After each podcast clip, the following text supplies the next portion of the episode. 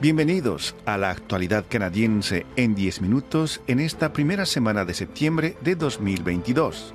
Este es un podcast de Radio Canadá Internacional.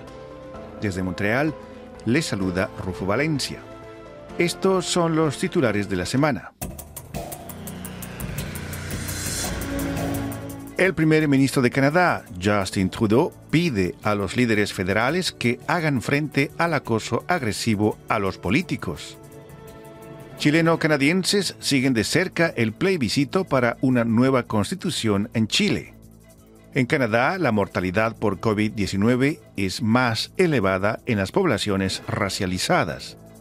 Beber más de seis vasos de alcohol a la semana trae graves riesgos para la salud la artista canadiense Feist decide abandonar la gira del grupo musical Arcade Fire. El primer ministro de Canadá, Justin Trudeau, instó este 31 de agosto a los líderes políticos de Canadá a condenar enérgicamente los actos de agresión e intimidación dirigidos contra los políticos antes de que el país se vea obligado a tener que repensar las formas en que las personas electas a cargos públicos y la ciudadanía en general puedan interactuar con seguridad. Los comentarios de Trudeau se producen después de que la viceprimera ministra Chrystia Freeland fuera acosada verbalmente por Elliot McDavid, un militante de ultraderecha, durante una visita a la alcaldía de la pequeña localidad de Grand Prairie, en la provincia de Alberta, el pasado fin de semana. Trudeau dijo que los episodios de agresión contra las figuras políticas serán más frecuentes si los líderes políticos permanecen en silencio o, peor aún, alimentan la animosidad que motiva ese tipo de situaciones. Las mujeres y las personas de color, en particular, se verán disuadidas de entrar en el servicio público si los enfrentamientos intimidatorios se convierten en la nueva normalidad, advirtió el primer ministro. Están escuchando La actualidad canadiense en 10 minutos, un podcast de Radio Canadá Internacional. Este domingo 4 de septiembre se llevará a cabo en Chile un plebiscito constitucional para la aprobación o rechazo de una propuesta de nueva constitución elaborada por una convención constitucional tras un año de trabajo que concluyó el pasado 4 de julio. Unos 15 millones de chilenos se encuentran habilitados para votar en esa consulta, que es de carácter obligatorio para quienes residen en ese país sudamericano y voluntaria para los chilenos en el exterior, entre los que se encuentran los chileno-canadienses, una comunidad de unas 40.000 personas esparcidas por las distintas provincias de Canadá.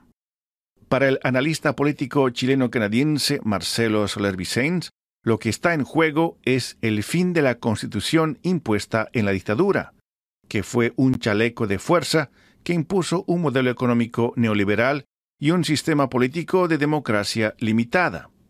Ese modelo económico ha convertido a Chile en un país donde el 1% más rico de la población concentra el 49.6% de la riqueza total del país, según el informe sobre las desigualdades mundiales elaborado por el World Inequality Lab. El maestro jubilado y radialista chileno-canadiense Sergio Martínez destacó el valor del voto de los chileno-canadienses en una consulta que será un punto de referencia en la historia del país sudamericano. Más allá de la participación de los chileno-canadienses en el plebiscito del próximo 4 de septiembre, uno de los sectores que mira con preocupación este proceso para una nueva constitución es el sector minero canadiense. Unas 55 empresas mineras canadienses operan en territorio chileno. Según el Departamento de Recursos Naturales, Chile es el segundo mercado minero en importancia para Canadá después de Estados Unidos.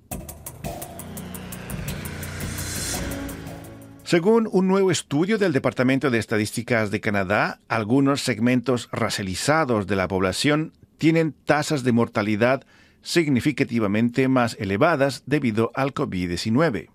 Las personas racializadas son aquellas afectadas por el racismo y la discriminación y son personas que no son blancas. Mientras que por cada 100.000 personas no racializadas se registraron 22 muertes a causa de la pandemia, el número de fallecimientos ascendió a 31 muertes por cada 100.000 habitantes entre las personas racializadas.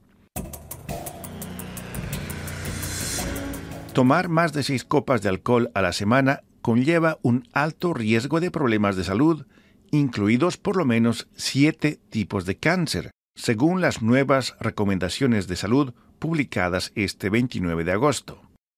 Para las mujeres que toman tres o más vasos de alcohol a la semana, el riesgo de daños a la salud es aún mayor en comparación con los hombres, según la investigación.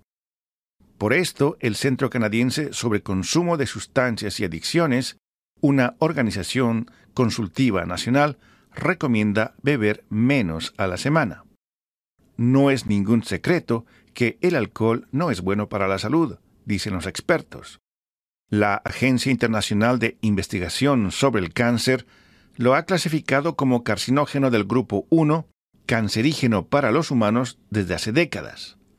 Por eso las nuevas recomendaciones hablan más de los riesgos para la salud y de cómo ese riesgo aumenta con el incremento de los vasos de alcohol. Dado que el consumo de alcohol ha aumentado durante la pandemia del COVID-19, algunos responsables de la salud afirman que este nuevo informe y las directrices sobre el consumo pueden ayudar a enfatizar aún más los riesgos para la salud.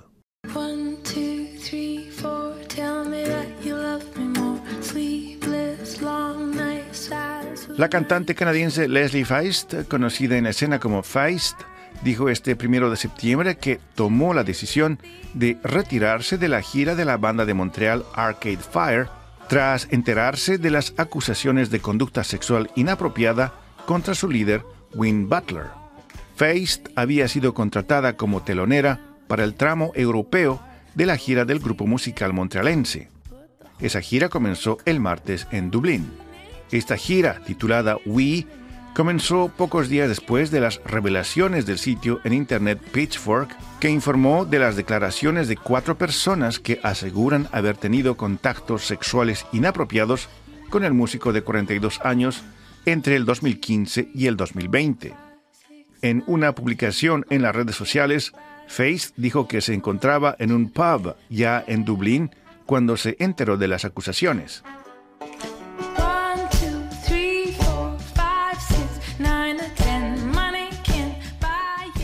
A continuación, nuestra colega Paloma Martínez nos da más detalles sobre los temas que llamaron su atención esta semana.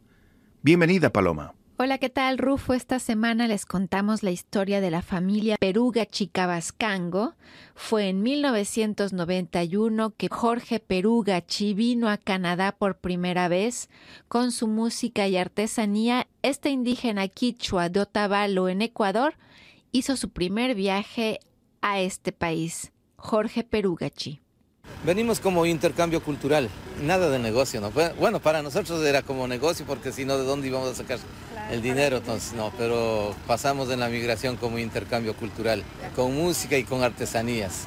Y luego vimos que fue una buena acogida para la música y para la artesanía, regresamos ya para los próximos años ya también les presentamos a un primer candidato latinoamericano en la elección provincial de Quebec, aspirante a diputado en uno de los distritos más diversos y más grandes de la ciudad de Montreal, el chileno quebequense Andrés Fontesilla tiene grandes planes para ayudar a los habitantes de su circunscripción, especialmente a los más vulnerables. Andrés Fontesilla, del partido Quebec Solidaire. Yo llegué aquí muy joven, eh, conozco muy bien cómo funciona la sociedad quebequense, conozco su historia, su trayectoria, sus luchas por el mantener la cultura y la lengua francesa, por mejorar las condiciones de vida. Pero al mismo tiempo soy un inmigrante que conozco las, dificultades, eh, los obstáculos que tiene la gente que viene de inmigración, las familias, y entonces puedo dar una perspectiva diferente. El punto de vista particular de la gente de mi sector, que es un sector con mucha inmigración, y las necesidades de esa, de esa gente que muchas veces, muchas veces es, eh, es invisible. Este fue el primero de una serie de retratos de los candidatos de origen latinoamericano de los partidos políticos de Quebec en el marco de la elección provincial que tendrá lugar el 3 de octubre próximo. Y es todo por mi parte, Rufo, esta semana. Muchas gracias. Será hasta la próxima. Muchas gracias, Aquí llegamos al final de la actualidad canadiense en 10 minutos, un podcast semanal de Radio Canadá Internacional. Desde Montreal, Rufo Valencia les agradece por su atención y será hasta la próxima semana.